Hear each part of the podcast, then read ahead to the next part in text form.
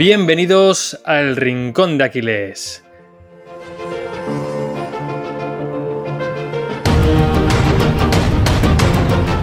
Muy buenas a todos, muy buenas Sergio, ¿qué tal estás? Pues muy contento y con ganas de la entrevistada de hoy.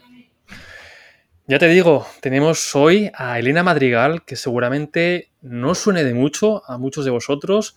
Nosotros la conocimos, bueno, yo al menos la conocí hace unos cuantos meses por su proyecto Aprende Notion, ¿no? Que luego, bueno, nos contará cómo ha evolucionado ese proyecto.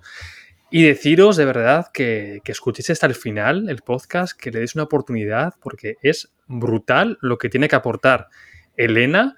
Hablamos de conocimiento, hablamos de aprendizaje, hablamos de emprendimiento digital, hablamos de, formas de ver la vida, hablamos de muchísimas cosas y de verdad, eh, estuvimos una hora y media hablando con ella, grabando, porque luego estuvimos otra hora y media hablando con el micrófono cerrado, porque ya se nos iba de las manos el podcast. Y bueno, Sergio, yo salí encantado, ya te lo dije, también se lo dije a ella. Así que de verdad, escuchar la entrevista hasta el final, porque os va a sorprender, Elena, y estoy seguro de que vais a querer saber muchísimo más de ella. Eso es, Elena es una persona que tiene muchísimo que aportar. Yo tuve la suerte de trabajar en un proyecto con ella eh, como en una maratón de emprendimiento digital de no code. Y ya profundizaremos en ese tipo de cosas, en emprendimiento, que al final, pues, esa figura que está como muy idolatrada y Elena la baja muy a tierra y bueno, es una conversación entre tres personas que creo que la gente puede disfrutar muchísimo. Pues nada, Sergio, nosotros nos callamos y damos paso a la entrevista.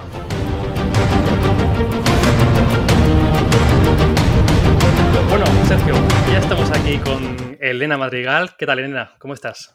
Pues muy bien, chicos, muchas gracias. Encantada de estar aquí con vosotros. Pues muchísimas gracias a ti por dedicarnos este tiempo. Y siempre empezamos con, una pregunta que yo creo que empieza en la mayoría de entrevistas, ¿no? Para que la gente que no te conozca, pues sepa un poquito quién eres, qué haces, quién es Elena Madrigal.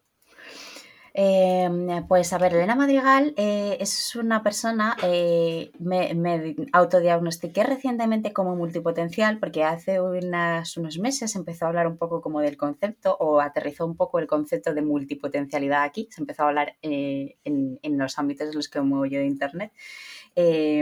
Pero que toda la vida lo había llamado un poco como culo inquieto o, descentrado. Eh, soy una persona que le interesan mucho, muchas cosas diferentes y me han, interesado muchas cosas diferentes a lo largo de mi vida, entonces me ha costado siempre elegir una con la que quedarme. Eh, y entonces, pues me he pasado toda la vida yendo, de interés en interés. Sí, sí que es verdad que siempre... Eh, hilados o unidos todos estos intereses por un par de conceptos o de ideas comunes que siempre han girado alrededor de eh, la comunicación, mm, las historias.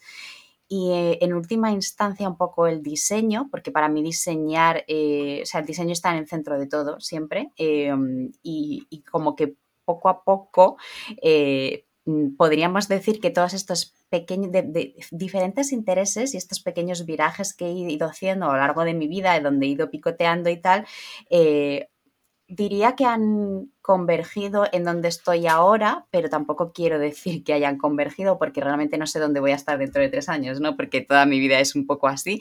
Yo lo abrazo. Eh, hace, hace unos años me sentía un poco rara porque era como, jolín, me gusta esto, pero es que no sé si me va a seguir gustando o me va a gustar al mismo nivel dentro de un par de años o, o de repente llega otra cosa y me enamoro de otra cosa.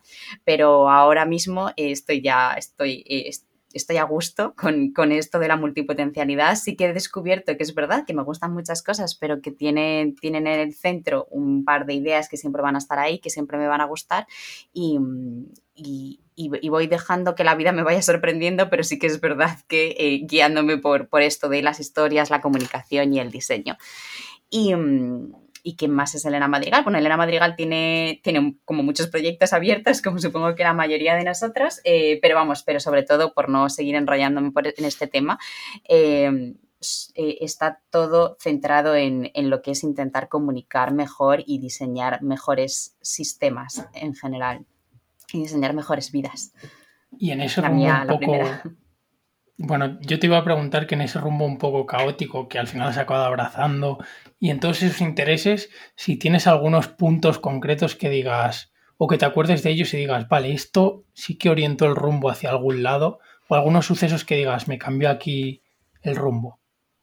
Eh, Sí, eh, si lo pienso, eh, si me voy un poco como hacia atrás, eh, ya os digo, para mí creo que el, que el punto común son un poco las historias, ¿no? Y las historias comunicadas de cualquier manera, porque a, veces pienso, digo, es, a mí siempre me ha gustado muchísimo el cine, de pequeña, o sea, me veía desde chiquitita, me tragaba las películas, pero una vez detrás de otra y de otra y de otra y las disfrutaba y no me aburría porque le sacaba todos los matices y sacaba todo el interés a todas las películas y, me, ha flipado siempre el cine y todo lo que tiene que ver con el cine, el guion, el montaje, o sea, lo que es la edición, incluso las bandas sonoras, soy una flipada de las bandas sonoras de películas.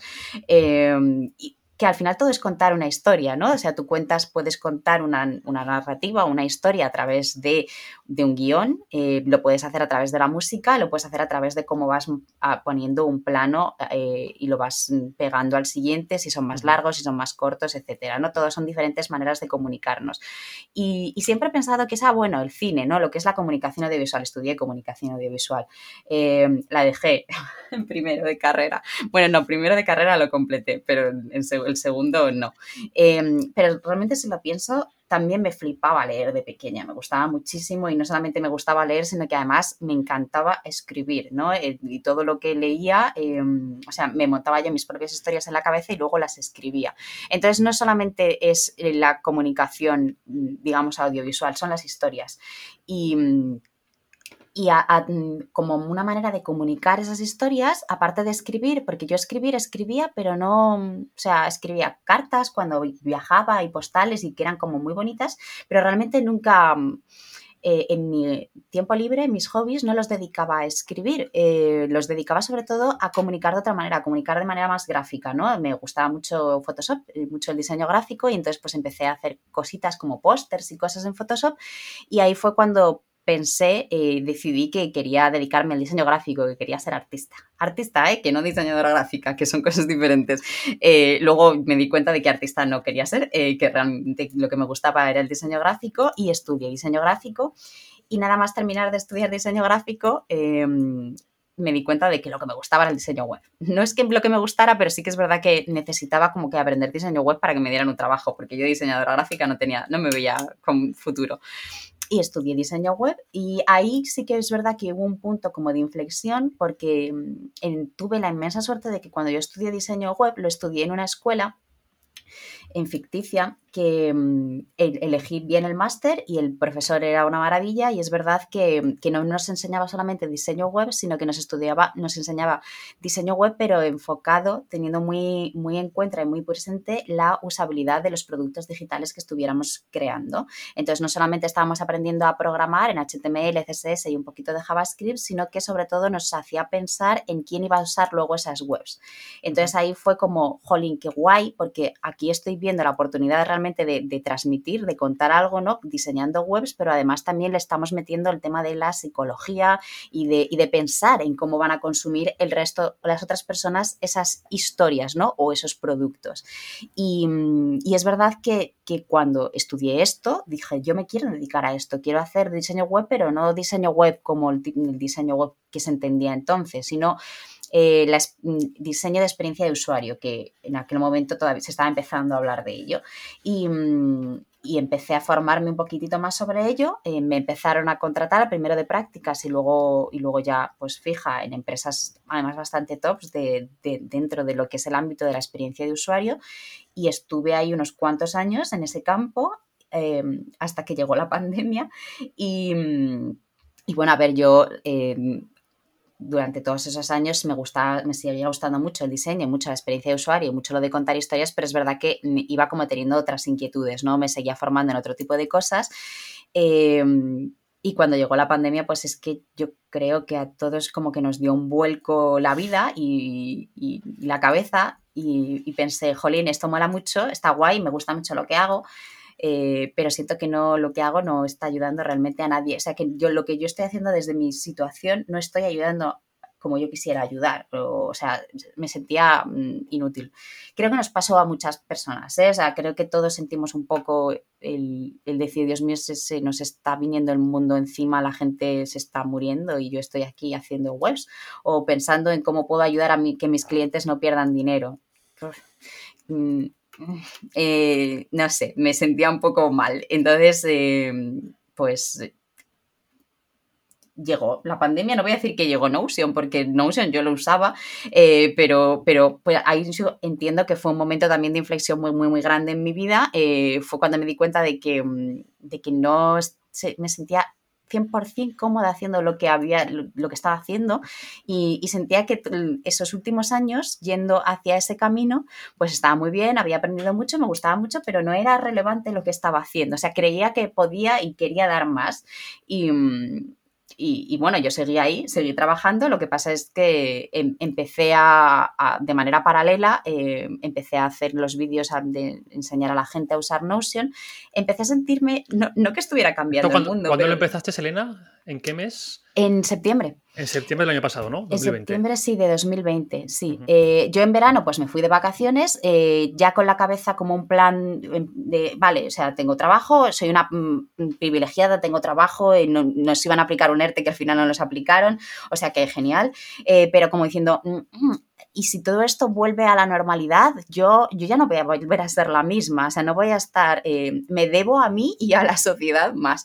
Sinceramente, sobre todo pensaba que a mí, ¿no? En plan, o sea, creo que tengo más cosas dentro, creo que tengo inquietudes que, que en, este, en esta forma de trabajar no van a ser cumplidas y la vida es muy corta y quiero probar y quiero experimentar otro tipo de cosas. Y me fui con un poco con ese run run en verano, eh, pero ya está, fue un run run. Yo run runes he tenido tantos que pues estaba ahí, lo, era consciente de ello, pero tampoco mm, me planteé actuar sobre ello. Lo que pasa es que sí que es verdad que pues cuando llegué eh, de vacaciones eh, esto fue un flux, o sea, yo no lo pensé, ¿vale? Pero recuerdo que un día estaba pensando, oye, pues molaría, o sea, me gusta mucho Notion, me gusta mucho hablar sobre ella, me he dado cuenta de que la gente no, no encuentro engagement en esta conversación porque la gente no la usa mucho. La, o sea, la tienen ahí, todo el mundo tiene Notion, todo el mundo apunta a sus listas de la compra, todo el mundo hace cosas en Notion, pero nadie la usa al nivel que la uso yo. Entonces no puedo friquear, no puedo realmente mm, hablar con la gente de las cosas que estoy haciendo. Y entonces pues decidí, digo, voy a, voy a enseñar a la gente a usarla a, a lo ¿no? Como la uso yo. Y, mm, y siempre lo digo, se me ocurrió la idea de hacer, de hacer estos vídeos y crear una página para albergarlos eh, mientras entrenaba una mañana. O sea, no, no fue una cosa que estuviera súper planificada. Y, y, creé esto, eh, me ayudaba mucho mientras estaba trabajando, porque es verdad que yo estaba trabajando, pues ayudaba a los clientes a seguir ganando dinero y que, oye, pues era por lo que me estaban pagando. Eh, pero por otro lado sí que sentía que estaba poniendo un pequeño granito de arena por ayudar a, gente que no me estaba pagando, simplemente que estaba ahí y que tenían a lo mejor una necesidad como yo y les estaba pudiendo ayudar y yo estaba muy contenta porque aprendí a hacer vídeos, aprendí a editar, y, bueno, editar ya sabía, ¿no? Pero como que volví a editar em, y me permitía ser creativa y me permitía tener la cabeza en, otro tipo de cosas que no fuera el trabajo y, lo irrelevante que me sentía en el trabajo. Y, y luego pues me echaron, me echaron a mí y a mucha más gente porque no... Justo, justo eso iba Elena, eh, para que la gente nos vaya siguiendo, porque has contado muchísimas cosas. Vamos a intentar profundizar en cada una de ellas. Me, está encantando la historia. Además, yo por, mi historia también me siento muy identificado. Sí. Entonces aún, aún, me gusta más. Y en diciembre, además lo cuentas en una newsletter, en que se llamaba Aprende Notion y ahora se llama Making Process, que hablaremos más, tarde, más tarde de ella, hablas precisamente de esta situación, ¿no? De que en diciembre te rescinden tu contrato laboral y digamos que se acaba ya esa conexión, ¿no? esa obligación, ese deber que tenías a la empresa. ¿Cómo te tomas esta, esta noticia? ¿Es algo que casi te alivió en parte? Lo digo porque a mí cuando me pasó, me alivió.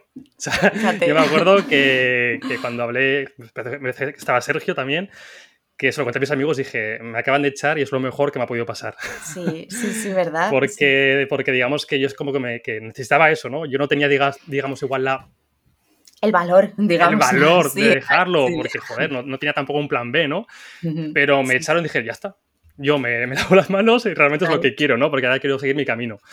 Entonces, ¿cómo te sentiste y qué aprendizajes también te llevas de esa época, ¿no? Más, más empresarial.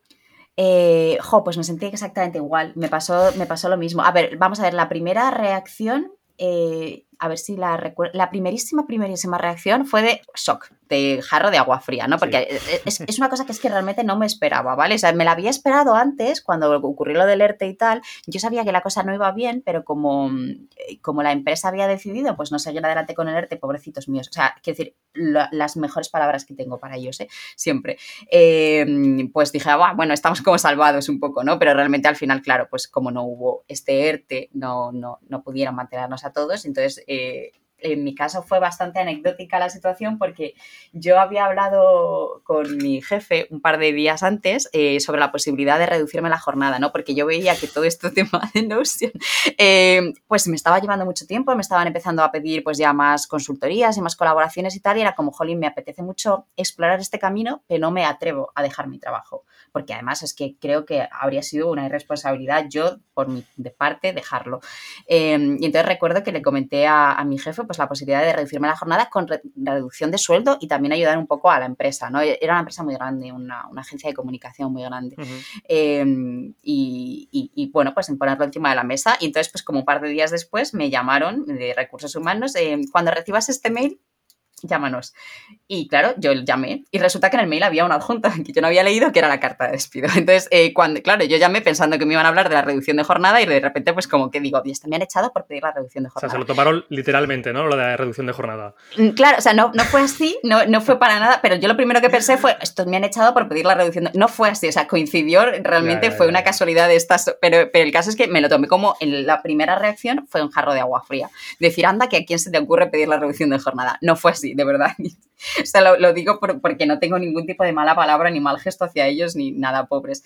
Y, y, y cuando ya lo, lo, procesé, porque realmente es verdad que te cuesta un poco, dices, es que, uff, o sea, incluso aunque lo estuvieras pensando, no, no te lo esperas, ¿no? Y, y lo primero es, ves el vacío.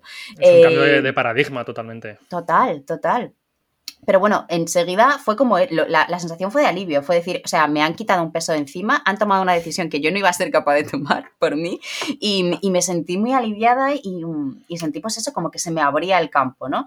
También he de decir que a los dos o tres días tuve una crisis, ¿eh? O sea, no, no fue una crisis de, horrible, pero sí que me, o sea, me dio miedo. Creo que además fue el mismo, el mismo día, yo escribí la newsletter, pues yo las escribo siempre los viernes, sale el sábado, eh, el sábado salió y yo creo que el sábado fue cuando tuve un pequeño mini ataque de pánico, eh, porque fue como, está aquí fuera, lo sabe todo el mundo, Dios mío, ¿qué voy a hacer? O sea, me voy a arruinar, esto no va a llegar a ningún sitio, estás loca, ¿qué haces? O sea, como si yo hubiera dejado el trabajo y yo no lo había dejado, ¿no? Pero como que me sentía fatal también por, por alegrarme, por sentir ese alivio, o sea, sentía que todo iba a salir mal, que, iba a ser todo un desastre. Fue un mínimo, que además yo sabía que iba a llegar. Pero, no puede ser que a ti te despidan y que te lo tomes tan bien, o sea, porque no somos unas cabezas locas, sabemos la situación como está.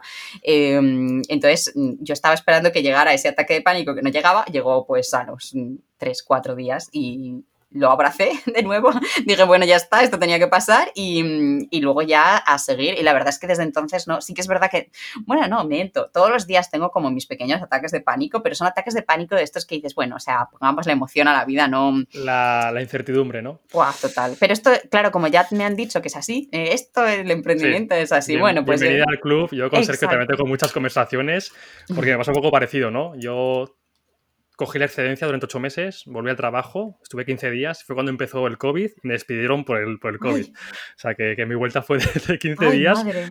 Pero aún así, la vuelta de 15 días fue en plan de, menos mal, porque ¿qué estaba haciendo yo volviendo? Si es que esto no sí. es lo que quiero. Si es que yo salí sí, de aquí y, y, ¿por qué estoy volviendo? Entonces fue un poquito de, también de alivio, pero al mismo tiempo, eh, claro, esa incertidumbre económica, ¿no? Que al final de los sueños no se vive.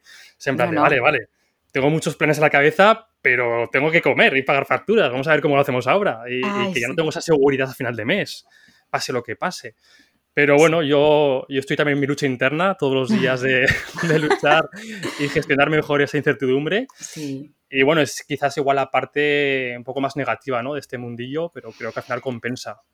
Todo yo, las, Claro, o sea, no sé si la parte, sí, claro, la parte negativa, ¿no? O sea, to, todo, toda historia, todo, toda cosa tiene su parte positiva y su parte negativa. Yo ni siquiera lo veo como algo negativo, yo digo simplemente que es, es parte de, o sea, e, es, es, es una parte más, claro, o sea, pero además es que creo que lo tenemos tan claro, y es que, o sea, yo cada día que pienso, ¿no? Que te, me llegan pensamientos de, esto va a salir fatal. Oye, es que nos vamos a estrellar. Digo, ah, pues mira, qué guay, ya lo estás pensando otra vez, ¿no? O sea, es que te va a pasar todos los días. Si no te pasa todos los días, te va a pasar seguro todas las semanas. Entonces, eh, y si no te pasa, yo creo que preocúpate. Entonces, eh, pues eso, abracémoslo. Eh, y, es que forma parte de, o sea, quiere, quiere, decir que este estilo de vida lleva intrínseco esa montaña rusa emocional. Entonces, habrá días que la lleves mejor, otros días lo llevarás peor, pero pero es que forma parte. O sea, si abrazas esta vida, tienes que abrazar también eso, si no. Totalmente.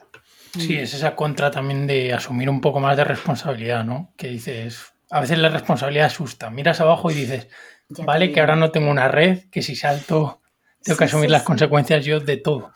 Eso es, es asusta a la vez, para mí es me motiva, ¿no? O sea, porque es, dice, claro, ahora yo llevo la responsabilidad, o sea, yo tengo mi negocio, eh, yo soy la que toma las decisiones, yo decido si hoy trabajo o no trabajo, si hago esto, no, eh, cojo este cliente o no lo cojo, o sea, mola muchísimo tener esa responsabilidad, pero a la vez, claro, es un montón de responsabilidad porque dependes tú solamente de esas decisiones. Entonces, em, e, es, yo entiendo que no todo el mundo se sienta cómodo. Para mí ahora... Ahora mismo en estos momentos de mi vida y yo siempre digo que, que, la vida va por etapas, puede que en algún otro momento no, pero ahora mismo a mí esto me está molando, o sea, incluso ese, ese pavor, ¿no? De decir, Dios mío, toda la responsabilidad la llevo yo, eh, me motiva, ahora mismo me motiva. Qué guay. Y por seguir un poquito cronológicamente y ya llegar al presente, ¿no? Hace unas semanitas que cambiaste de nombre del proyecto de Aprende Notion, que lo hablábamos fuera de cámaras, ese paraguas tan amplio que quieres, que no te quieres dejar ni una gotita eh, pues podrías contarnos un poco los motivos, eh, cómo estás después de esa decisión. Sí, a ver, eh, a ver, el, es que el, proyecto Aprende Notion sigue existiendo, ¿vale? O sea, yo, Elena Madrigal, creé este proyecto que se llama Aprende Notion, que tiene una página web que se llama aprendenaution.com y en la página web se pueden ver todos los vídeos que yo he ido subiendo y sigo subiendo em, al canal de YouTube que tengo, que todos son vídeos de Notion. Y, y, cuando hice esta página web y lancé este proyecto, decidí asociarle una newsletter, que en principio la idea era, voy a crear una newsletter en la que de manera ocasional vaya contando simplemente, he subido este vídeo para no spamear en Twitter, porque no tenía otro medio de comunicación, ¿no? Lo que pasa es que a la segunda edición, más o menos, o la tercera, me di cuenta de que sí que es verdad que hablaba de Notion, pero, pero no hablaba solamente de subido este vídeo, ¿no? Sino que intentaba relacionar ese vídeo y lo que enseñaba en ese vídeo, eh, no, bueno, no siempre lo relacionaba, a veces sí, eh, pero hablaba de otras cosas que sí que es verdad que tenían un poco que ver con todo esto de diseñar sistemas de vida y de productividad y de gestión del conocimiento, etcétera, pero muchas veces me hablaba de es que no tocaba Notion directamente. Sí que podía estar relacionado el tema, pero no lo tocaba.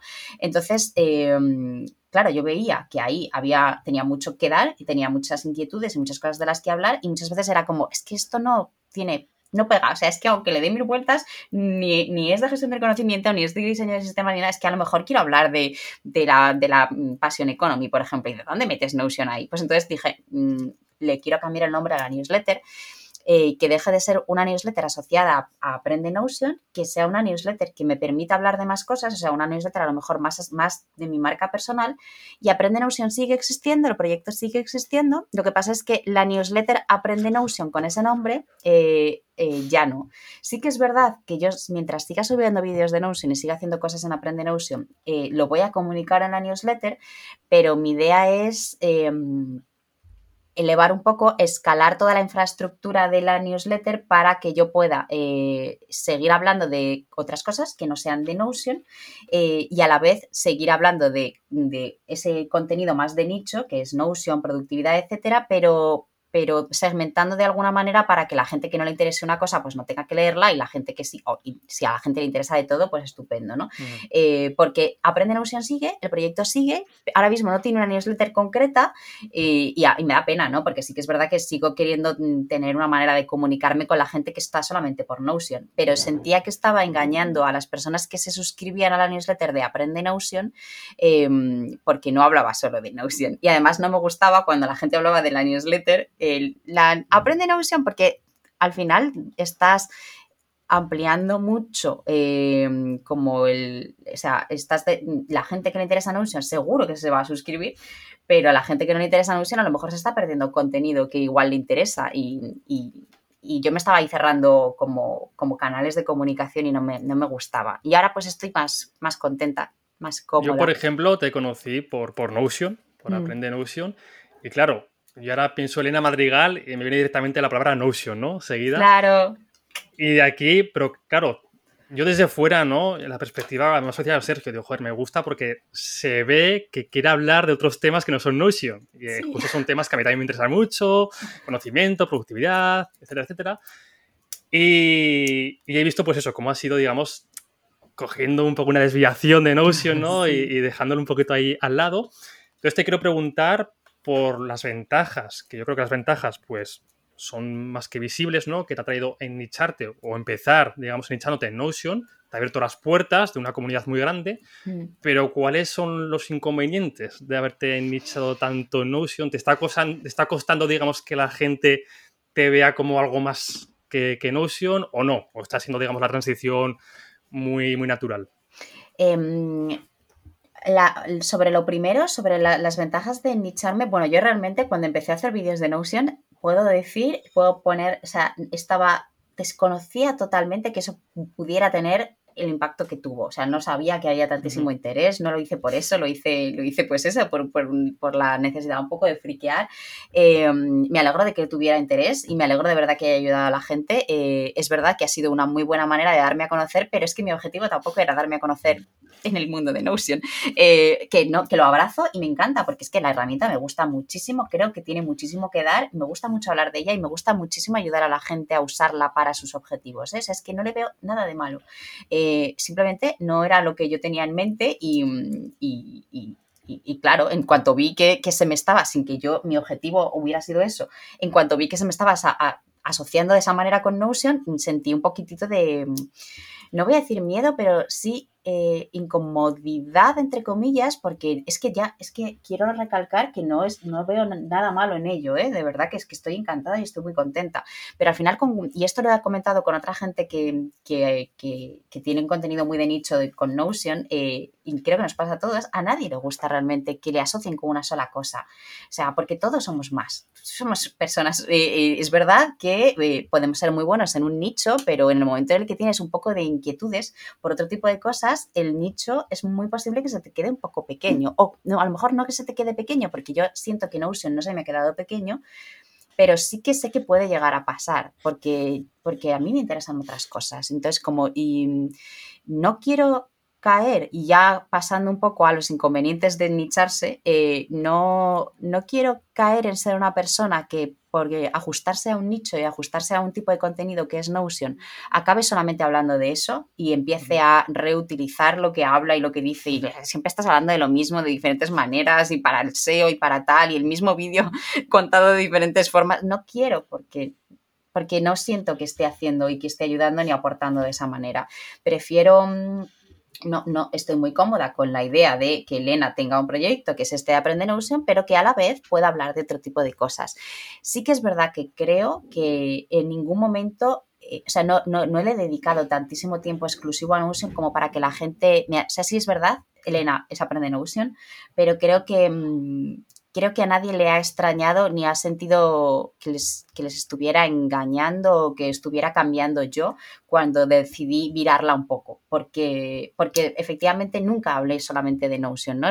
lo único que hice fue simbólicamente cambiarle el nombre a la newsletter, pero realmente fue una newsletter que nunca hablaba solamente de Notion. O sea, e, es más, el cambio es sobre todo simbólico de nombre, ¿no? Para no engañar. Te diría que en los vídeos de YouTube, a mí ya desde el primer vídeo que vi me daba la sensación de que querías transmitir muchas más cosas de Notion, ¿no? A la hora de explicar los ejemplos, muchas veces hablabas de, joder, cómo planificarnos la vida, cómo...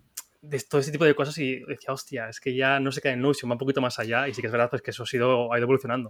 Claro, justo. Ah, pues mira, me alegro muchísimo, me alegro mucho de que, ¿sabes? Porque eso lo, o sea, no, no, lo hago a propósito, pero, pero claro, o sea, es que yo soy así, o sea, yo no uso Notion porque la herramienta sea muy bonita, yo soy, no, uso Notion porque es la herramienta que me permite plasmar todos esos sistemas que son mucho más complejos. creo que a la gente le gustó eso, ¿no? Que no es el típico vídeo tutorial de una herramienta que es como muy aburrida, muy coñazo, ¿no? Yo creo que ese toque que le dices tú, ¿no? De transmitir ideas propias, de transmitir, digamos, un poquito más allá, le daba ese toque que le faltaba, ¿no? A quizás ese tipo de vídeos que son más ABCD, ¿no? Que todo el mundo nos da un poco pereza verlos y...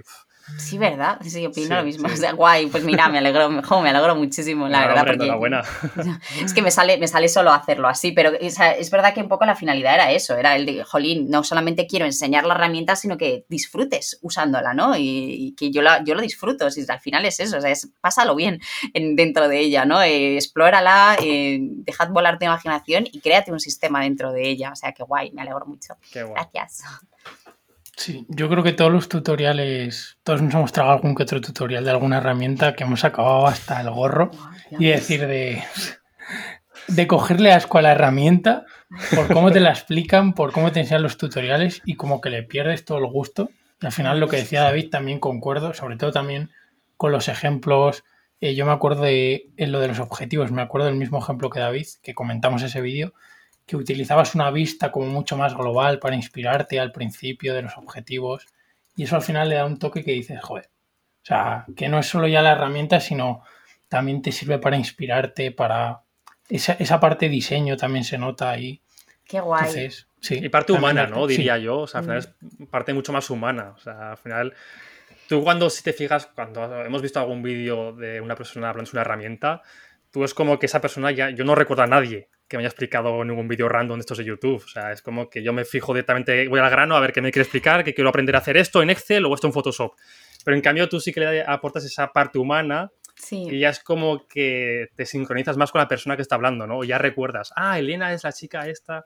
Claro, no lo sé, la verdad es que yo, o sea, sí que es verdad, porque fíjate mucho, lo que me estáis diciendo lo pienso mucho, digo, pero ¿por qué te enrollas tanto en los vídeos cachopolasta? Que, porque es verdad, o sea, además es que estoy teniendo como ese, ese momento de crisis en los vídeos últimamente, porque, em, porque digo, es que estás haciendo vídeos de 30 minutos, que tardas la vida en editar, que tardas la vida en grabar, cuando realmente los vídeos que tienen como más éxito, entre comillas, en YouTube son esos vídeos cortos que van al caso práctico. pero es que me cuesta mucho hacerlo, porque es que yo cuando me pongo a grabar, pues es que yo estoy en la herramienta y la estoy gozando. Entonces me cuesta mucho hacer una cosa práctica.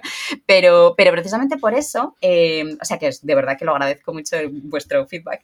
Em, precisamente por eso sí que quiero que Aprende Notion, el proyecto, sea un proyecto que siga evolucionando, porque claro, yo o sea, ya no lo quiero limitar solamente a vídeos cortos en YouTube, sino que lo que quiero es, pues a lo mejor crear cursos más, más avanzados, precisamente donde yo enseñe como lo hago realmente en los vídeos de YouTube, pero pues un poco mejor y, más estructurado, porque me he dado cuenta de que yo lo hago en los vídeos de YouTube, pero es verdad que la gente aún así a lo mejor necesita un poco un path formativo, una manera de ir de, o sea, una guía, ¿no? De cómo organizarse ese sistema vital dentro de la herramienta, que yo al final no lo digo, lo suelto, lo hago como en vídeos mm, atómicos sueltos, eh, empezar a crear eh, como paths formativos y cursos que, que estén más centrados en eso, ¿no? En crearte, pues eso, tu propio sistema o inspirarte o el curso este que tengo de, diseñar tu web, ¿no? En Notion eh, y salir un poco del vídeo. Como no, es, no se me da bien hacer vídeos cortos y prácticos, pues lo que decíamos, abrazar lo que se me da un poco mejor, que es enrollarme e intentar plasmarlo en otro tipo de contenido que a lo mejor no sean justo los vídeos cortos de YouTube. Así que nada, aprende Notion, sigue ahí. Ahora que has sacado el tema de los cursos que estás haciendo y de los vídeos, y ya por ir un poco a cómo te formas tú y cómo ves la formación en tu día a día, cuánto tiempo le dedicas. Yo tengo un problema con la formación, eh, soy totalmente adicta a ella. Es más, el otro día estuve mm, haciendo contabilidad eh, por primera vez, eh, así en plan heavy de negocios y personal, y me di cuenta de que se me va la pasta en formación. porque formación, bueno, también yo formación es que hay muchas cosas que como que las califico de formación, igual no sería formación al uso, no, no serían cursos, pero me formo a ver, me formo con cursos, de cursos que voy viendo, sueltos, eh, cortitos, eh, que a lo mejor son más concretos y luego me gusta mucho, ojalá pudiera hacer más cursos gordos, ¿no? De estos que son, cuestan un dinero y que son transformacionales. Eh, hago por lo menos, no, lo, no, no lo planeo, pero sí intento hacer por lo menos uno al año de diferentes temas, lo que, me, lo que me llame y lo que resuene conmigo en ese momento. Por ejemplo, el año pasado por estas fechas, eh, yo estaba terminando un curso de diseño de servicios, de service design, eh, que no se nos, se nos, interrumpió por la pandemia. Eh, no, no cuajó en ese momento la formación continuarlo online. Probablemente si hubiera sido unos meses después no habría habido ningún problema, pero en ese momento nos pilló a todos desprevenidos y no cuajó. Entonces no, lo, no, lo, llegué a terminar, pero bueno, me estaba gustando mucho normalmente cada año hago un curso o hacía un curso más centrado en diseño, este año eh, todavía no he hecho ningún curso grande, gordo, pero, pero sí que estoy intentando formarme pues, leyendo libros. Eh, eso es como la formación al uso, ¿no? La, formación por la que tú pagas y te sientas y dices, vale, esto es el contenido, esto me van a enseñar, voy a coger apuntes. Pero, pero en realidad yo creo que eso es como un, vamos a decir que es un 40% de mi aprendizaje. El 60%, o incluso podría decir que a veces incluso más, viene de, la vida, viene de, todo lo demás. Eh, libros, artículos, em, películas, series mm, conversaciones con personas y, y, como estar muy al loro y muy al tanto de las cosas que están pasando Así yo, yo, yo aprendo bastante, o sea, yo considero que aprendo, que aprendo bastante. Eh, sobre todo eso, leyendo muchos artículos, leyendo a gente interesante y las conversaciones que puedes tener con personas que sean interesantes también, las que te abren así un poco la mente, se aprende muchísimo. Eh, si luego además todas esas cosas que se hablan o todas esas cosas que lees, las Mm, las intentas eh, escribir o relacionar con otras ideas propias que vayas teniendo tú, eh, es, que es que es exponencial, o sea, aprendes un montón. Y, no, y creo que no somos conscientes, ¿no? A veces cuando hablamos de formarnos siempre pensamos, vamos, me voy a hacer este curso para aprender, pero a veces, bueno, sí, sí, si estás buscando un aprendizaje como muy concreto, puede, es posible que lo mejor sea un curso o un libro que hable de eso muy concreto, ¿no? Pero si lo que estás buscando es un aprendizaje continuo, eh, yo creo que simplemente tener la mente abierta y todo lo que ves, todo lo que lees, todas las conversaciones que tienes, como afrontarlas con un, la cabeza abierta, ¿no? Y el pensar cómo puedes eh, sacar de ahí algo que luego pueda relacionar con tu vida o con lo que estés aprendiendo en ese momento, con tus propias ideas, y es la mejor manera de aprender. Y además es como inconsciente, no te das cuenta, ¿no? Eres más inteligente y eres más sabio que el día anterior y no sabes ni cómo lo has hecho y no has invertido tanto dinero. Has hablado ahora de la importancia que tenemos de rodearnos con personas ¿no? que, sean interesantes, que sepan otras cosas que nosotros no sabemos. Tienes un tweet que, nos ha gustado mucho y cito textualmente, ¿vale? Hack definitivo de aprendizaje. Sigue y rodeate de personas con opiniones totalmente diferentes a las tuyas y haz el esfuerzo activo de leerlas y escucharlas como si luego tuvieras que defender su punto de vista.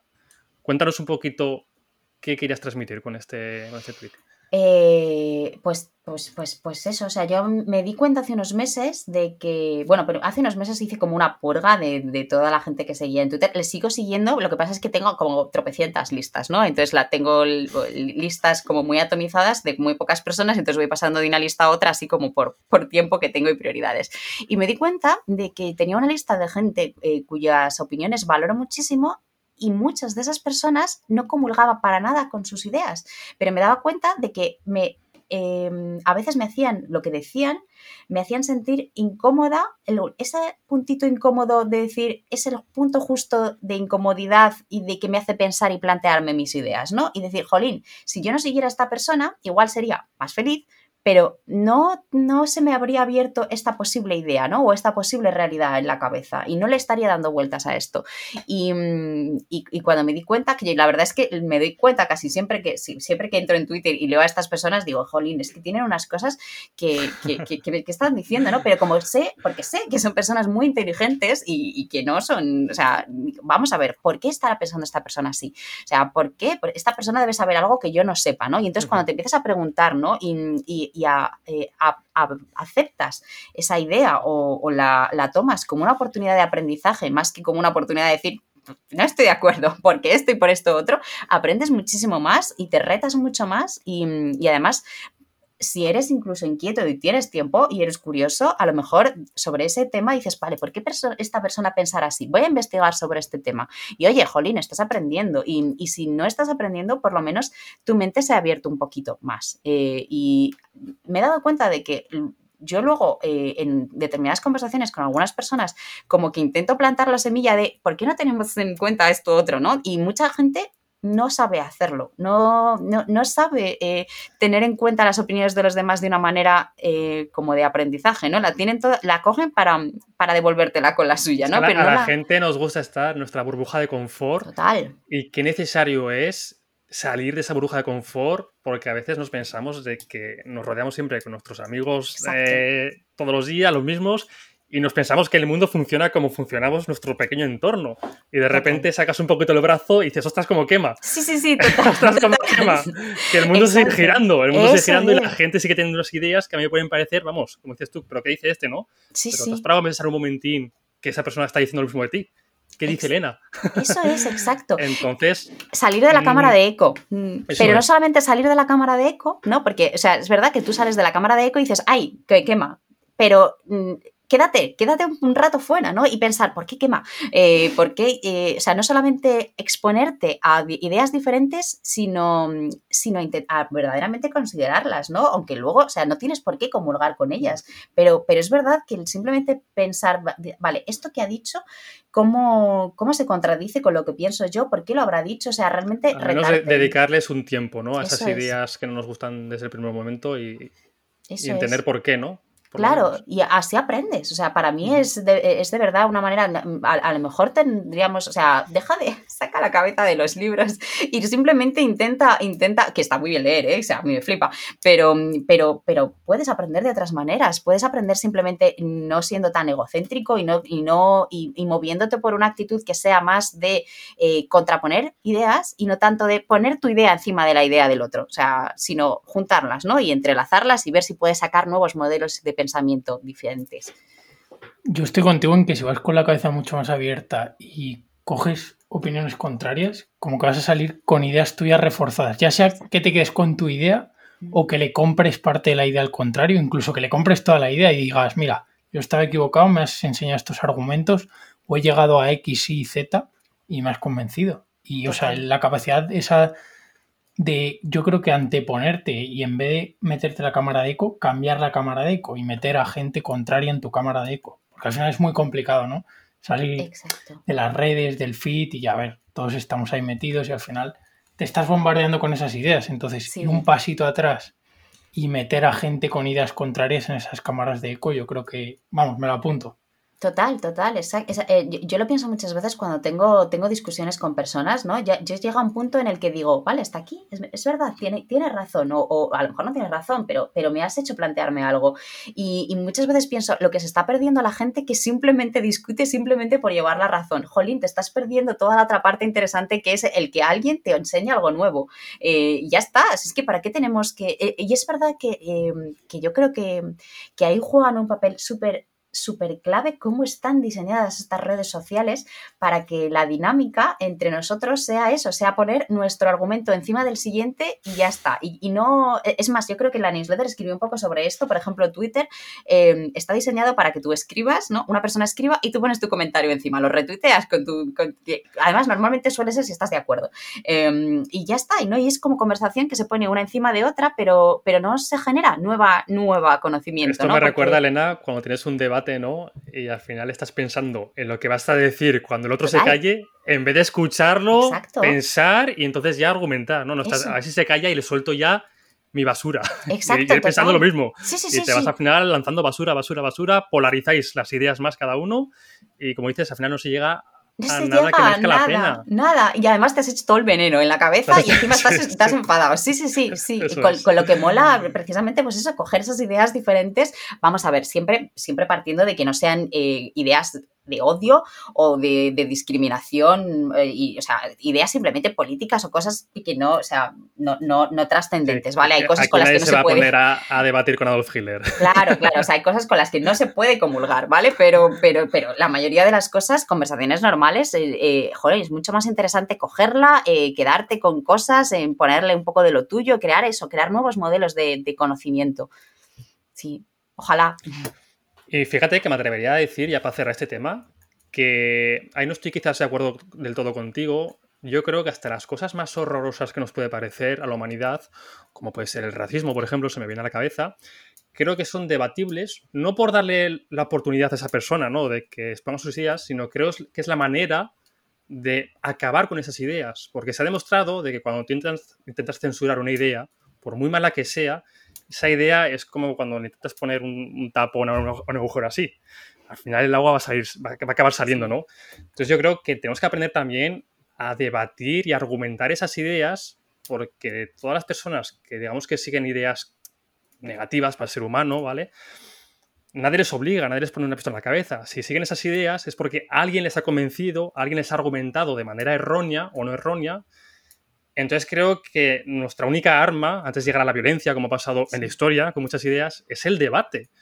Y esas personas que piensan que están en lo correcto, intentar argumentarles por qué se están equivocando y porque hay opciones diferentes. Este es mi punto de vista y creo que es un paso previo a decir, no, es que no se puede debatir porque esa idea, vamos, no, no cabe en la cabeza de nadie, que puedo estar de acuerdo contigo, mm. pero si no la debates, no estás matando la idea. Esa idea va, a salir sí o sí. Ojalá fuese así, ¿no? David, para el que venga detrás, que vea un poco los argumentos y que diga, vale, o sea, esta idea no la compro, pero en cambio, si no sabes ni por qué está mal esa idea, pues muchas veces no vas a tener ese conocimiento y no vas a poder rechazar esa idea o tirarla a la basura. Mm. Esto lo digo porque yo lo veo actualmente en la sociedad, ¿no? Como que se matan muchos debates antes de tenerlos, ¿no? Eh, debates que a muchas personas les pueden parecer, pues, que yo estaré de acuerdo, ¿no? En que son ideas que, en una democracia, en un país eh, de hoy en día, en la actualidad, pues no tienen cabida socialmente, pero ya te digo que esa idea, por mucho que tú la intentes censurar, y más ahora con redes sociales, ¿no? Es, ponerle puertas al campo. Y si la censuras, se suele demostrar de que al final esa idea suele acabar peor y suele calar a más gente, ¿no? Porque al final el odio cala muy rápido, lamentablemente. Y, se aprovechan también ¿no? de esa censura, ¿no? Es que me están censurando y, ya también es un argumento a favor para ellos. Pero bueno, que ha sido un off-topic totalmente. No, no, pero o sea, eh, por, por o sea lo, lo, comento muy, muy brevemente. Eh, es que es muy complicado, ¿eh? eh porque yo justo... Este, partiendo de esa base. Sí, ese, debate lo tuve... no, no, no fue un debate, fue una reflexión que tuve hace bastante poco con alguien que, que recuerdo que estaba, pues estaba viendo la tele y estaba pensando, es, eso que dicen, ¿no? Que hay, hay determinadas ideas que, que no pueden, o sea, no les podemos dar altavoz, no podemos ni debatirlas. Y digo, es, una reflexión y es un debate interno que tengo conmigo misma, ¿no? Por ejemplo, el fascismo, el odio, o sea, tú no puedes debatir con eso, está mal y ya está, no, no puedes ni, ni, alimentarlo. Pero también es verdad que es lo que dices tú, dices, es que, es que mm, eh, eh, debemos, ¿no? O, nos debemos como idea primero preguntarnos de dónde viene eso y luego intentar desmontarlo. Pero es muy complicado porque es verdad que en el momento en el que tú intentas desmontarlo le estás dando también voz y lo estás como, lo estás poniendo encima de la mesa como una posibilidad y no, no, o sea, es que el fascismo no es una posibilidad. Si tú lo, lo invitas a debatir contigo, lo estás poniendo encima de la mesa, pero ya te digo, no, no tengo la respuesta, ¿eh? Quiero decir que es, es una reflexión que me hice hace relativamente Yo tampoco, ¿eh? O sea, y al final, esta reflexión igual dentro de un mes me preguntas si tengo otra diferente. Al final, pues como voy aprendiendo sobre la marcha, ¿no? Y según las, experiencias y la gente que voy conociendo, pero es muy complejo. Vamos a quedarnos con eso, que es muy complejo y parece que siempre tenemos que sentar cátedra ¿no? en las opiniones y en lo que decimos. Y hay tantos factores, tantos parámetros que, madre mía, da, vértigo. Sí, sí. No, la sociedad, la sociedad es muy, muy, muy compleja. Es el sistema más complejo que existe después del, del, ser humano. Así, así es, Pero bueno, por eso es apasionante también, ¿no? Y yo creo que mientras, mientras abordemos las cosas con la mente así abierta, eh, nosotros, eh, bueno. Ojalá, ¿no? Ojalá cada vez se pueda hablar, pues eso, más de todo, pues con la mente más abierta y que la mm. gente esté dispuesta a escuchar. Creo que, es más, más, necesario que nunca hoy en día. Y más difícil, ¿eh? Más difícil más difícil, más difícil, porque pues eso, las redes sociales nos crean nuestra cámara de eco que ha dicho Sergio y cuesta mucho, cuesta mucho eh, debatir de ciertos temas con la mente abierta y, no cerrarte desde un principio. Entonces, bueno, ojalá que con podcasts como este, ¿no? Intentamos un poco fomentar ese pensamiento crítico, ¿no? Y oye, no nos, o sea, no nos creas, simplemente escúchanos y mm. escucha a más personas, lee libros y luego genera tu, propio, tu propia opinión. Sí, sí, sí, total, total. Ay, chicos, ojalá. Ah, esto, esto es, labor importante en la que hacéis, sí. Sí, gracias. Y otra pregunta off topic, Elena, que en una newsletter ya vamos a sacar un poco ideas sueltas, o sea, esto ya se, se nos va a ir de las manos. Venga, ya, te vamos a por ella. Pero en una de tus newsletters haces como una diferencia entre hacer planes y planificar. Y creo que sería muy interesante que la expliques, que ahondes en algún matiz que te apetezca y que te explayes todo lo que quieras. Sí, a ver, eh, um, eh, esto es como mi propia teoría, mi propia cosa mental, que no, está realmente probada ni nada, pero sí que es verdad que creo que, mm, que podemos hacer esa diferencia. Hacer planes es como un poco como la gratificación instantánea, ¿no? Como el decir, vale, yo hago planes porque me la cabeza la tengo a 100, eh, entonces voy a, voy, a, voy a hacer planes, me voy a poner como objetivos, ¿no? Y como que nos sentimos muy, bien con nosotros mismos, ¿no? Porque es como que estamos ya haciendo algo, es un poco como lo de hacer listas de tareas.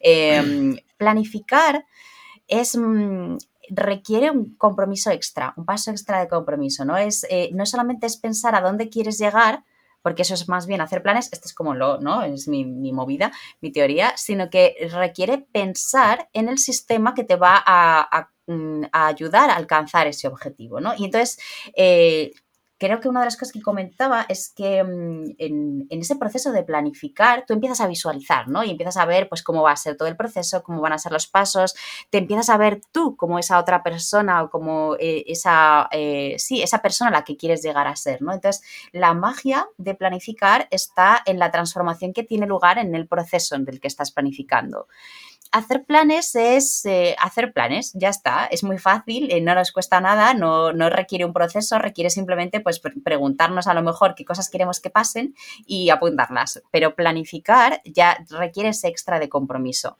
También es verdad que hacer planes eh, es como, o sea, tú tienes un plan y, ya está, y este es mi plan, ¿no? Y como realmente no has pensado en un sistema ni en una estructura para llegar a ese plan, em, no, tienes en cuenta lo que puede pasar en todo el camino. Y, yo soy como muy fan de todo lo que realmente el plan eh, y la finalidad no es, no es el destino, no es todo el camino hasta que llegas ahí. Entonces, planificar como requiere crear un sistema y una estructura, te permite luego, mientras estás llegando a ese objetivo, em, salirte del camino momentáneamente, irte a otro lado, irte un poco hacia atrás, explorar, ¿no? Eh, cuando hacer planes, eh, como al final tú, o sea, dices, yo quiero llegar a esta finalidad y ya está, no te permites eh, salirte del camino, no te permites em, em, preguntarte si quisieras hacer otra cosa, una cosa diferente, porque, porque tienes el plan y ya está. Eh, entonces, es donde veo un poco la, diferencia. No sé si me he explicado bien, son como movidas un poco mentales mías, pero, pero sí que es verdad que yo creo que, es más importante tener un sistema bueno, sólido, que te permita luego, eh, sabiendo que estás siguiendo el sistema, mm, desviarte un poco, virar, explorar, mm, ver un poco el, cómo está el percal, el barrio, y mm, que, que tener un plan y, llegar, y decir, vale, es que yo quiero llegar a este objetivo y entonces no permitirte hacer, moverte por otras cosas que te puedan interesar más a la hora de llegar a objetivos, pero a la hora de, a lo mejor eh, ponerte una tarea para hacer ese día igual, ¿no? O sea, mejor tener un sistema y no un plan fijo. Sí, va a decir de darte espacios. Es que darte espacios a veces creas ideas o conexiones que dices, o te cambia el rumbo totalmente, lo que tú decías, por una tarde que te has dejado que te encajaba más pasear porque no estabas en el modo para hacer algo. Y te has ido a escuchar un podcast o te has ido simplemente a pasear y ¡pum! Y te, te cambia el plan totalmente y tienes que rehacerlo. Entonces, si tienes, si has planificado, tienes como esa flexibilidad, puedes adaptarte mucho más. Eso es, exacto. Es, es eh, planificar precisamente para, para, no regir luego nuestra vida por planes, ¿no? Es, es, un poco como contradictorio, pero es, pero es así. O sea, tú planificas para, para luego, cuando estás en el camino, poder disfrutar el camino, sin tener que estar pensando en ese plan que has hecho. La adherencia, ¿no? De, una buena planificación, qué importante es. Sí, sí, total, sí. El, el, o una eh, dieta o una rutina de gimnasio. Al final, si no creas adherencia es que el camino no lo disfrutas. Eso es. Eh, yo, lo, llamo siempre, eh, o sea, como el, diseño del entorno, ¿no? El diseñar nuestro entorno para, conseguir lo que queramos. O sea, pues ya sea comer mejor, eh, hacer más ejercicio o, ser más creativos o trabajar mejor, ¿no? O sea, conocernos y conocer cómo es nuestro entorno y diseñarlo para, conseguir eso. Y, diseñarlo para, trabajar felices, ¿no? O sea, yo que me, centro un poco más en eso, en trabajar y en crear de una manera más sana, sin imponernos eh, estructuras muy, muy fijas, eh, diseñar un entorno de trabajo que te permita hacerlo, o sea, y que no veas, sientas que es un, que, es un marrón y que es una super tarea, sino que es una cosa que estás disfrutando porque te permites moverte por, por lo que más te apetece en ese momento. Como no has hecho un plan justo, fijo, puedes hacerlo, ¿no? Y dices, vale, pues es que ahora mismo estaba haciendo esto, pero me, he visto esto que me llamó la atención, voy a meterme un poquitito en este rabbit hole. Y, y, oye, es que igual ese rabbit hole te da más ideas y te ayuda a crear cosas más ricas y, y además has aprendido algo. En cambio, si te ajustas al plan, es como, no, mi plan es este y no me puedo descentrar. O sea, también depende del contexto, pero sobre todo es en entornos más creativos, ¿no? Que es difícil encontrar ese equilibrio, pero ahí es a donde yo intento ir. Súper importante. Mm. Quiero preguntarte sobre una cosilla que hablas últimamente en la newsletter, pero antes te voy a preguntar, antes hemos hablado de aprendizaje ¿no? y de, la importancia, cómo, qué herramientas usas tú para aprender. Hay una frase, una cita muy famosa, ¿no? Que dice que una vez se gana y otra se aprende. Sí. ¿Qué importancia le das tú a errar para aprender? ¿Crees que es necesario siempre fallar para aprender? ¿Que hacen falta los errores, que son necesarios? ¿O que podemos llegar a aprender sin la necesidad de, errar? Porque todos tenemos esa, esa, convicción, ¿no? De que cuando erramos, fallamos, ostras, nos fastidia, pero realmente es cuando dices, hostia, es que ahora sí que he aprendido. que he aprendido bien. sí. Ahora sí que he aprendido. Y parece que hasta que no fallas, no ves esa, ese posible error, ¿no? Hostias, ¿cómo no he podido ver esto antes, no? Con lo claro que lo tenía, con lo que lo he estudiado, ¿cómo no he podido verlo? Pero claro, hasta que no llega ese error, mm. ¿Qué, ¿Qué, piensas yo? A ver, yo creo que efectivamente tenemos que, creo que cada vez menos, pero sí que hay gente que lo sigue viendo, creo que cada vez menos, tener, o sea, que tenemos que empezar a dejar de ver el error como eso, como un error, sino como una oportunidad de aprender. Realmente, eh, eh, a lo mejor incluso el mejor aprendizaje que puedes tener. Abrazar el error como parte del proceso, como lo decíamos, ¿no? Es parte de. Pero creo que, puedes aprender incluso aunque no haya error. ¿eh? Eh, yo muchas veces eh, hago algo bien, creo que está muy bien hecho, em, y lo que hago es digo, jolly, qué, bien hecho esto, aprendizaje, voy más por aquí. Y no he errado en nada. Oye, de, oye, mira, yo tengo un sistema em, que tengo en Notion, pero que se podría hacer en cualquier libreta, que es, es verdad que em, tener, tengo como un un documento de logros, ¿no? Eh, que, que, todas las semanas pues apunto logros o cosas que he conseguido o cosas de las que estoy orgullosa o, lo que yo quiera, ¿no? Realmente. creo, creo, que tienes un vídeo hablando sobre ello, ¿no? Sí. Pues a la gente le interesa. Sí, es muy básico, ¿no? Que ya te digo, lo podrías tener en un cuaderno, ¿no? Pero bueno, yo lo tengo en Notion porque me gusta saber a qué semana corresponden, ¿no? Eh, y entonces lo que hago en este documento, aparte de poner pues eso que he conseguido o ese éxito que he tenido o tal, pongo por qué. ¿No? O sea, ¿por qué esto está bien, ¿no? Y para mí eso es un aprendizaje, ¿no? O sea, he hecho esto y, mola porque, yo qué sé, por ejemplo, he hecho esta propuesta eh, y está guay. ¿Qué he aprendido? Jolí, pues qué tal, pues que la próxima vez, eh, y no es porque haya hecho nada mal, ¿no? Sino porque eh, sigue haciendo más de esto. O sea, hay como un framework también que, no sé si es muy conocido, ni siquiera sé si tiene nombre, pero, pero yo lo he visto alguna vez, que es como al final de la semana, no tanto pensar en una revisión semanal de revisar todos tus proyectos y tal, sino simplemente pensar qué cosas han pasado de qué tengo que hacer más y de qué tengo que hacer menos. Vale, pues las cosas que han salido bien, que no son errores, o sea, también puedes aprender de eso. Entonces, sí, em, el error es necesario para aprender, el error forma parte del proceso. ¿Podemos aprender del error? Sí, pero creo que, mm, no, no, solamente de los errores se aprende, ¿eh? o sea, yo creo que al final el aprendizaje es una mentalidad. Y si tú tienes una mentalidad de crecimiento ¿no? y de aprender, puedes aprender, sí, de los errores, pero también puedes decir, vale, esto lo he hecho bien, ¿de qué? Vamos a seguir haciendo este, este, tipo de cosas. Estoy, estoy de acuerdo contigo y luego hay personas ¿no? que no tienen esa mentalidad y se equivocan 100 veces en la misma cosa y, no aprenden, ¿no? Sí. Al final tropiezan la misma piedra, o que al final hay, hay de todo.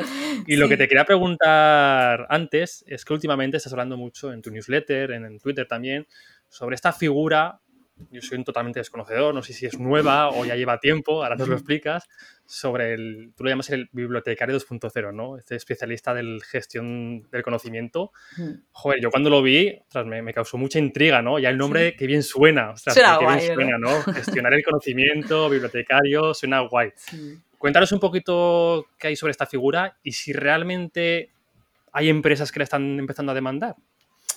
Eh, sí, a ver, eso, esta, esta figura, em, la, figura per se, em, yo, yo, creo que existe y ha existido siempre. Al final es verdad que es, eh, es el trabajo de un documentalista eh, o de un bibliotecario.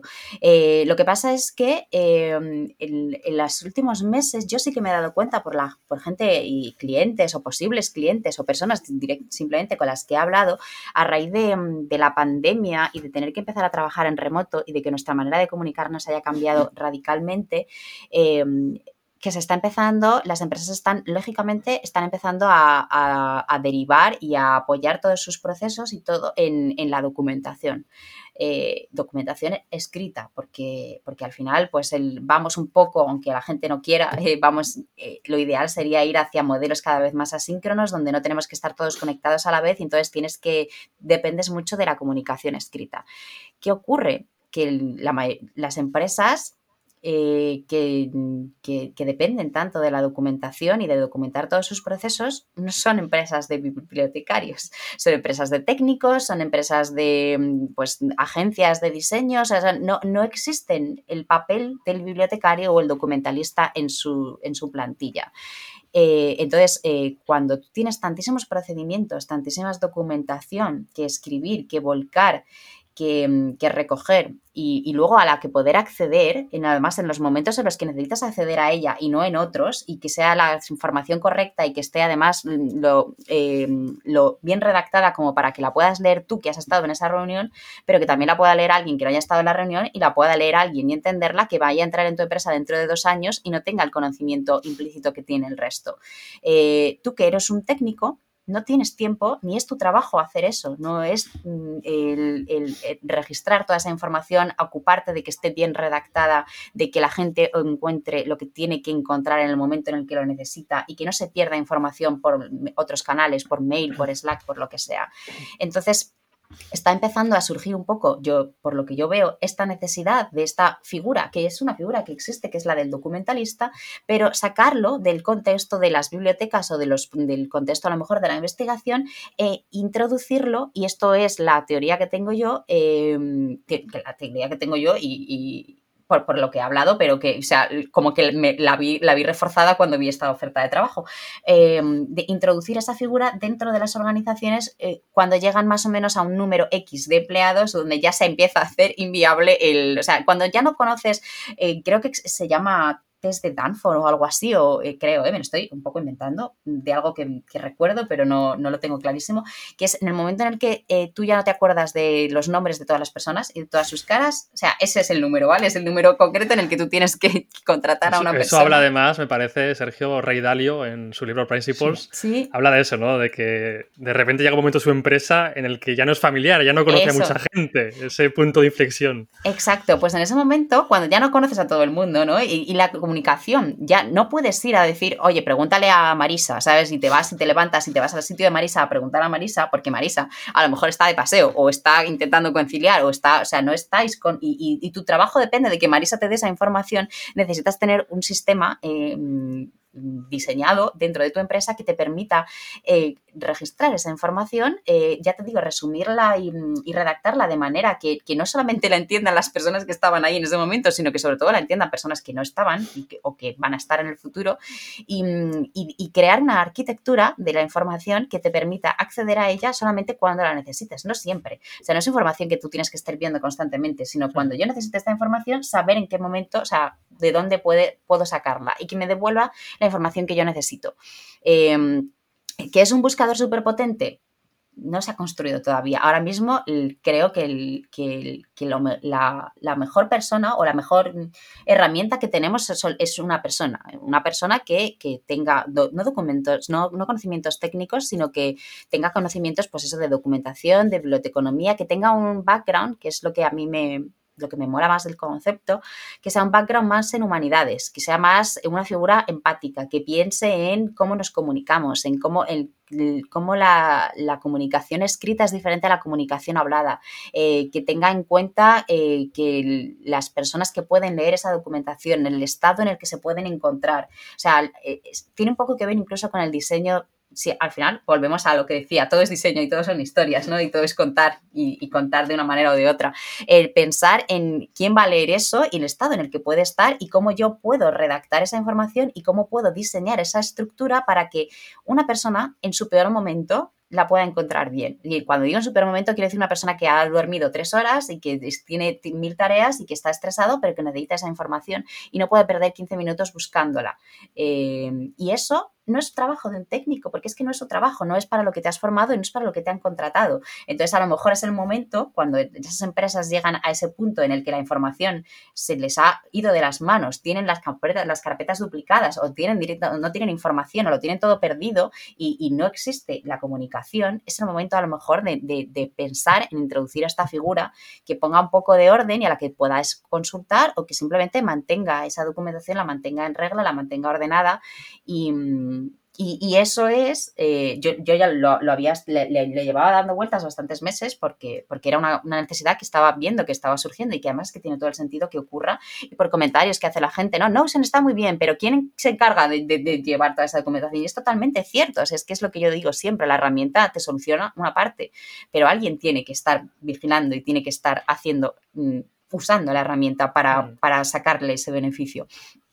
Eh, y de repente, pues hace un par de semanas en, nos, nos, comunicaron en el canal de Slack de los embajadores y luego hace nada salió la oferta pública que estaban buscando en, en esta empresa, es que es una startup de educación súper guay, eh, que estaban buscando precisamente a una persona que les ayudara a diseñar sus sistemas de, de documentación en Notion. En Notion no, donde fuera, pero hablaban de Notion sobre todo. Y lo llamaban, le ponían nombre, le llamaban el Knowledge Management Specialist, que sería como el especialista de la gestión Qué bien suena en inglés. Suena genial, ¿verdad? En inglés todo suena mejor, no sé qué, tiene este idioma. Es verdad, es verdad. Y sí, sí, no, no, ya bibliotecario 2.0 no queda tan guay. Pero sí que es verdad, pues el, especialista de gestión del conocimiento que siempre va a quedar mejor en inglés. Y, y esa es un poco la, la, figura. Joder, me parece súper interesante, ¿no? Y, yo que estoy en una empresa privada, desde dentro veo la necesidad y mira que, que, tampoco están en empresas muy grandes, ¿no? Están en empresas de máximo 80 trabajadores pero ostras, la necesidad de ojalá hubiese estado esa persona claro. que hubiese creado ese pequeño buscador interno de la empresa, ¿no? Como un Google de la empresa en el que tú necesitas una cosa y lo tienes Exacto. ya. El segundo cerebro, ¿no? El segundo cerebro de la empresa. Totalmente, o sea, es una inversión que igual muchas empresas no ven, porque a veces siempre se ve como cuando inviertes en una nueva contratación, ¿no? Ese resultado a corto plazo y quizás mucha gente aún no llega a ver esa inversión a largo plazo que va a mejorar todos los procesos, va a mejorar todo el sistema de la empresa y es difícil cuantificar ese mm. valor, pero creo que como tú dices, yo estoy muy a favor de que poco a poco se va a ir integrando ¿no? en, en muchas empresas. Yo creo que empezarán pues como las startups que has comentado, ¿no? Sobre todo empresas quizás con la mentalidad mucho más abierta, mucho más joven, que estas cosas los ven. Sobre Y si ven que funcionan, pues al final las empresas más reacias irán, yo creo, sumando al, plan, ¿no? Si ven que, que, de verdad es una inversión que, que, les merece la pena. Yo creo que la clave aquí está, como, eh, o sea, la clave, la palabra clave es realmente, mm, no sé si invertir o apostar, es apostar por, por, por tener mm. esta cultura, ¿no? De, de, documentación. ¿Qué pasa? Que, que si en, en esta startup en concreto ha llegado, probablemente yo estoy segura de que lo vamos a ver en más, eh, pero en Estados Unidos, porque ahí han abrazado sin ningún tipo de problema la, no solamente la comunicación en remoto y el esta startup eh, es una startup de educación online y es todo en remoto y, tienen alumnos de todas partes del mundo y, está totalmente descentralizada. Eh, han apostado por ese modelo y han apostado por el modelo asíncrono, cosa que aquí nos cuesta un poco. Aquí estamos a, regañadientes algunos, los más, voy a decir entre comillas, privilegiados. Sí que es verdad que han, instaurado o han aplicado un modelo parecido al, al remoto, que no es remoto. Yo diría que este lo trabajo y ya está, no es remoto, ¿no? Pero la, comunicación asíncrona nos cuesta muchísimo. Yo creo, que, aquí estamos, Elena, con mm. problemas suficientes como para pensar aún en, esa, en esa, figura. Creo que en España, lamentablemente, a nivel laboral, tenemos, tenemos mucho, mucho por delante. No va a llegar esa figura hasta que no, hasta que no abracemos otros modelos antes. Sí sí, sí, Lamentablemente, pero bueno. Haremos lo mejor que podamos. A ver, habrá algunas que sí, ¿eh? pero, pero es verdad que no. O sea, yo no creo que sea como ah, la profesión del futuro, lo dije un poco de broma. Sí que creo que es una cosa para pensar, ¿no? Porque a lo mejor es verdad que no es una figura que tú tengas que instaurar, o sea, como de repente una nueva profesión. No, primero porque ya existe, ¿no? Pero, pero sí que eh, eh, era una, un poco también una invitación a reflexionar a la gente de, mm, oye, esto está pasando, eh, se está creando deuda documental en las empresas porque no es nuestro trabajo, no es el trabajo de nadie de, hacer esto pero se tiene que hacer. Eh, mm, no, no contratéis a nadie, pero por lo menos apostad por una cultura de documentación en vuestra empresa. Y la cultura es muy importante, tú lo has dicho, sobre todo la cultura americana o la cultura europea, en este caso española, es muy diferente. Aquí seguimos con la cultura, ¿no? De que si sales media del trabajo tarde eres mejor trabajador. Entonces, con ese tipo de pensamientos estamos a un año luz, ¿no? De, de, esto que dices, que, que ojalá, ¿no?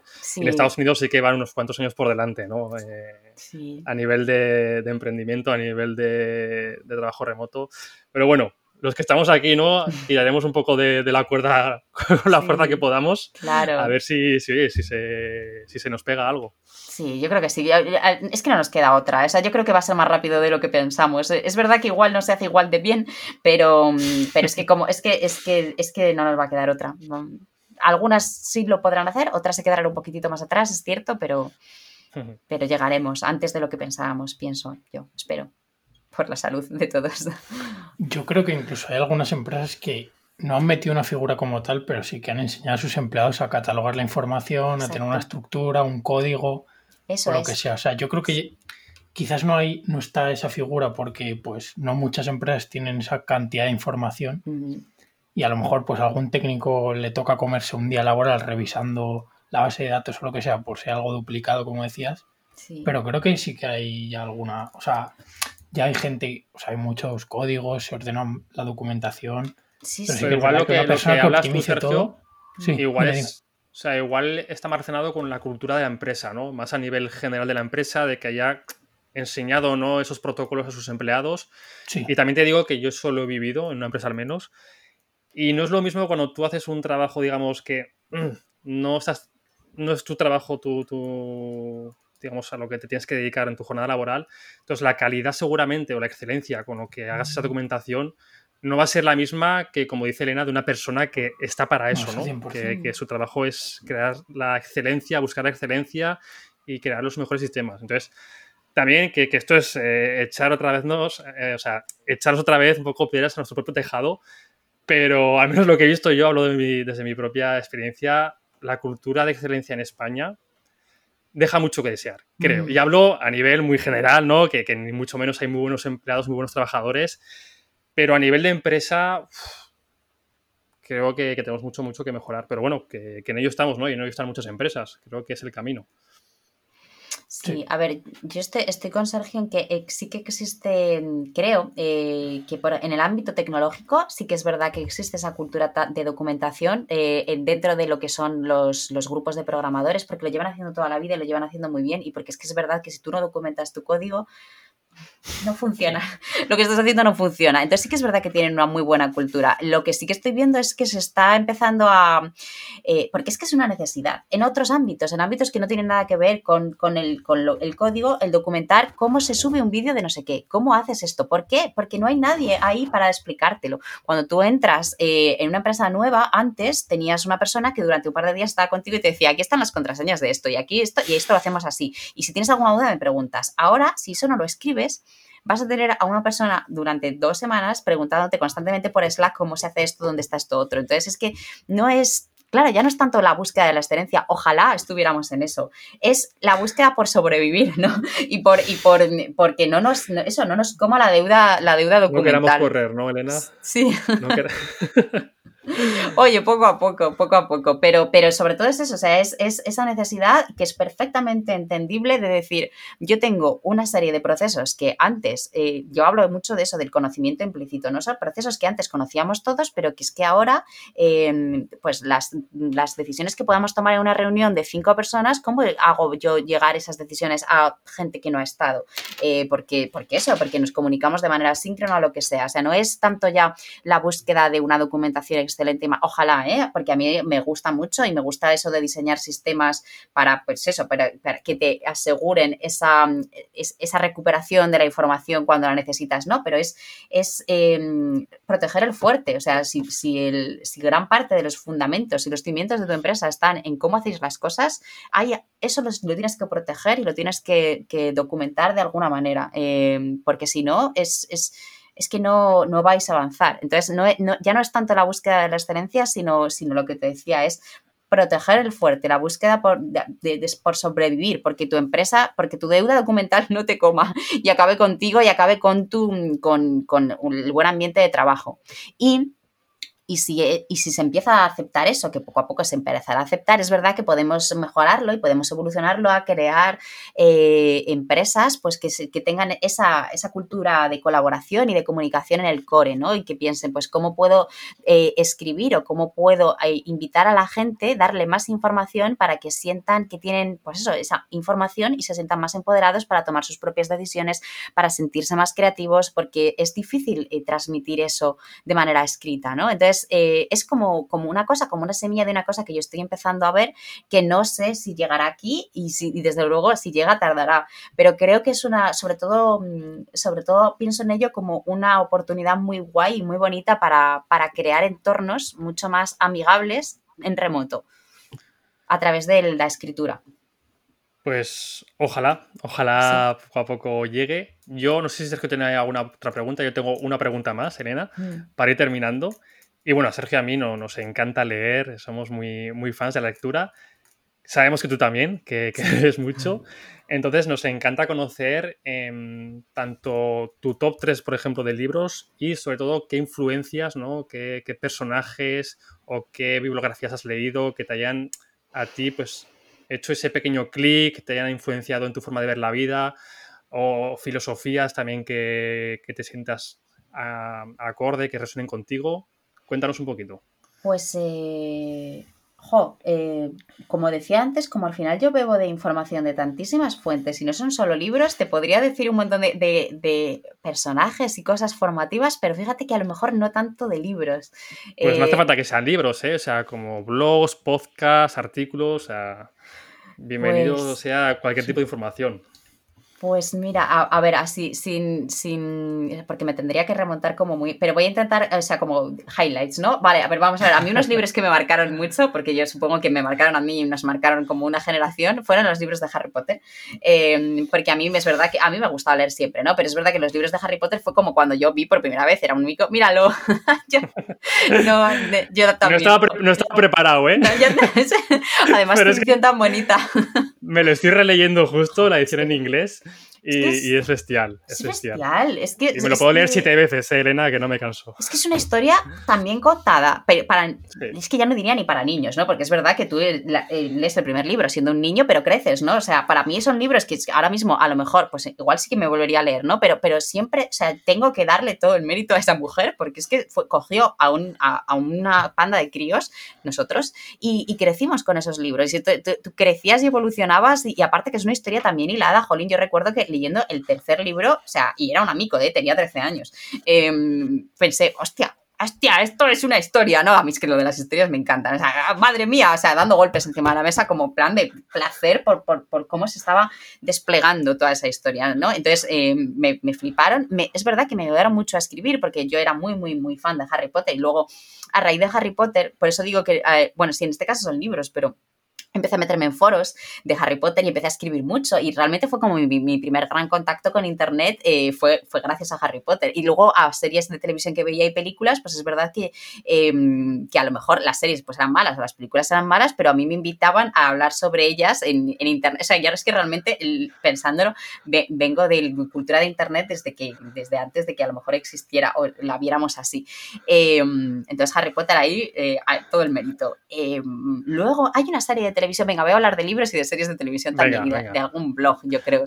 Em, yo, que soy un poco friki, yo ahora mismo estoy en, mi salsa. Es, que, es lo que te digo, el, conocimiento hay que pillarlo. O sea, eh, muchas veces no somos conscientes, ¿no? Cuando estamos viendo algo, estamos leyendo algo, de, lo mucho que nos impacta, hasta a lo mejor dos años más tarde que dices, jolín, esto que leí, que en ese momento a lo mejor me. Pero, pero realmente algo hizo clic y igual yo no era consciente. Hay una serie de televisión muy buena, que creo que no aquí prácticamente no llegó a conocerse, que se llamaba Friday Night Lights. Em, hace unos años. Yo era muy de series hace unos años. Ahora la verdad es que no tengo tiempo y, veo muy pocas, pero no, bueno, no veo ninguna.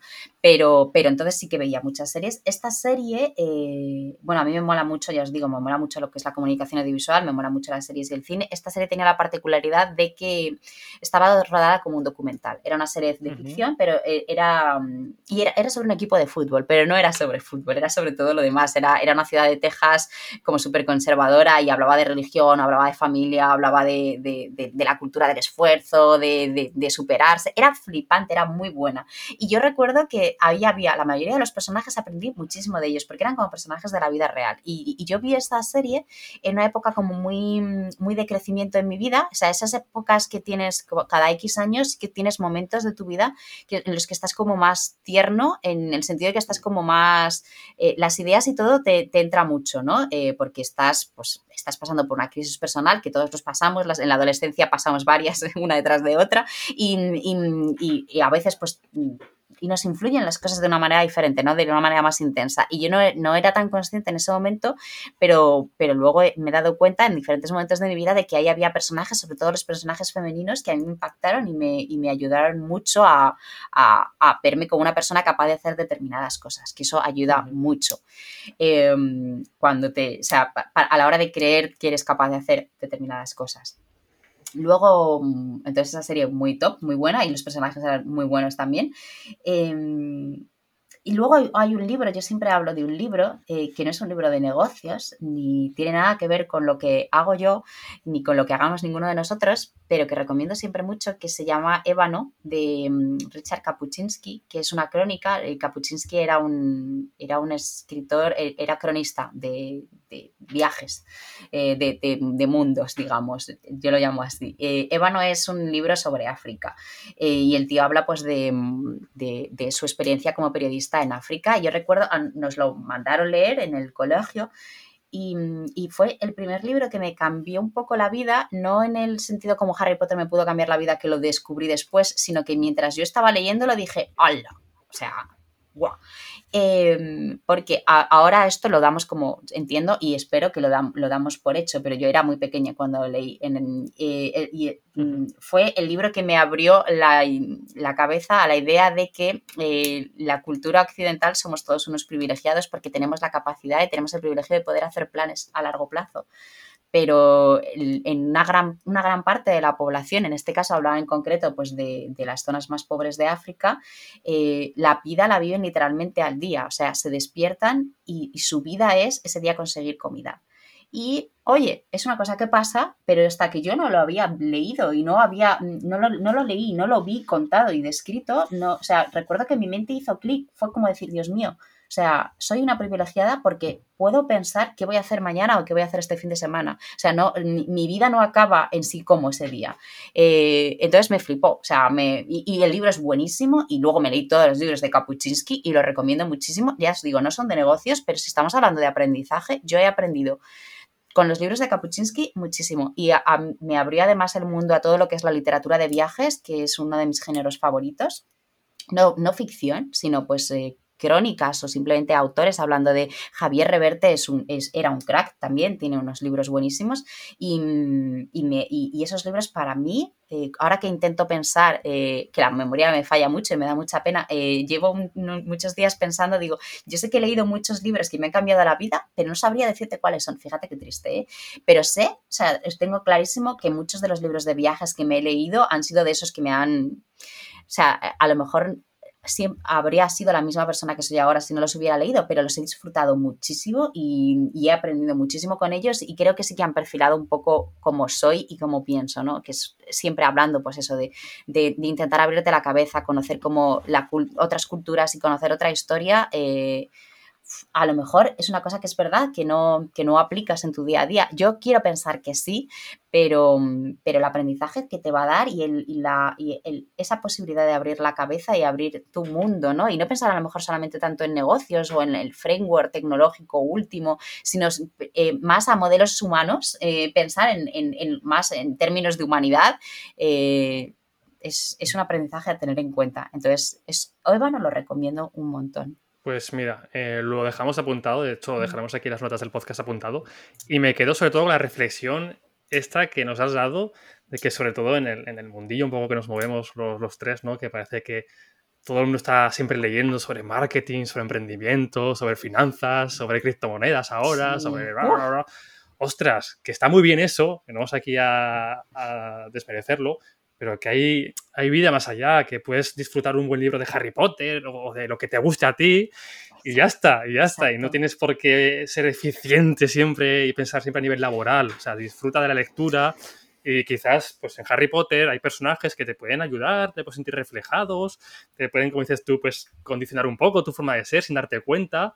Exacto. Y joder, o sea, hay que abogar un poquito también por esa lectura, ¿no? Y, Total. Cada vez lo tengo más claro. O sea, es muy importante, es verdad, leer libros eso, de ensayos y cosas que es verdad que nos ayudan a, o que lo vemos como libros de aprendizaje que nos pueden ayudar en nuestro día a día en el ámbito de negocios, pero mm, es tan necesario leer ficción porque, la, porque el conocimiento humano, de la mente humana, de la historia y de cómo somos nosotros, o sea, mm, yo, yo siempre pienso, lee no ficción para conocer un poco cómo funciona el mundo y lee ficción para conocer cómo funcionas tú, eh, conocerte a ti mismo y cómo pueden funcionar otras personas, ¿no? Es un poco como modelos mentales versus modelos humanos. Eh, hay que leer de las dos cosas. Eh, es más, mira, yo, yo siempre leo dos libros a la vez y leo uno, ficción para cuando estoy más relajada, no tengo que pensar tanto y, porque quiero conocerme a mí misma o quiero conocer un poco, pues, la mente humana de, otra manera y luego pues los libros que requieren un poco más de atención cuando estoy más fresca y, quiero aprender algo. Pero al final aprendo de los dos. Y no sé si os pasa que cuando leéis estos libros de ficción como que por unas horas o el tiempo que estéis leyendo os metéis en ese mundillo. O sea, a mí un libro que me marcó mucho fue el de Eragon, que bueno, yo soy más jovencillo, no sé si lo habréis leído. Sí, también sacaron películas además. Sí, sacaron una película, pero es un, eso es un chico que encuentra pues un día en el bosque un huevo de dragón y, y, es una dragona, se hace amigo suyo y tal, la doma, y luego pues son cuatro libros y es que como que te metes en el mundo y te olvidas de lo que hay fuera. Es como una buena película, una, una buena canción, ¿no? Pero yo el libro creo que evadirte totalmente. te metes más. Porque estás más tiempo, te imaginas en tu cabeza las descripciones, los paisajes y es como que eres el colega, estás ahí metido en el mundo. Sí, sí, sí. Es un contacto como más, más directo, ¿no? Más, más palpable, sí. Es una maravilla. O sea, es que yo creo que estamos, eso es lo que decía, estamos todo el rato hablando de que si libros de negocios y tal, de que está muy bien, pero un buen libro de ficción, donde perderte, ¿no? Donde, donde no pensar en lo que tienes que hacer al día siguiente y que si tus métricas y tal, ¿no? Es que, me, es que disfruto. O sea, estoy aquí, estoy relajada y estoy perdida y, y durante un momento me doy lo que decíamos antes, me doy, me permito y me doy el espacio para, para no pensar en eso, para ser libre y disfrutar y, pensar simplemente en lo que va a pasar a la vuelta a la página. ¡Oh! Y esto, Elena, lo extrapolamos a todo, ¿eh? Qué mm. necesario es este mensaje. Con Sergio muchas veces lo, lo hablamos, ¿no? Como he dicho antes, ¿no? En estas comunidades digitales es como que todo el mundo está, wow, laboral, laboral, laboral, laboral, sí, laboral. ¡Ostras! que, que, cuando te mueras no te vas a acordar de los proyectos que has hecho, te vas a acordar de tu parte humanista, de la gente que has conocido, de cómo te lo has pasado.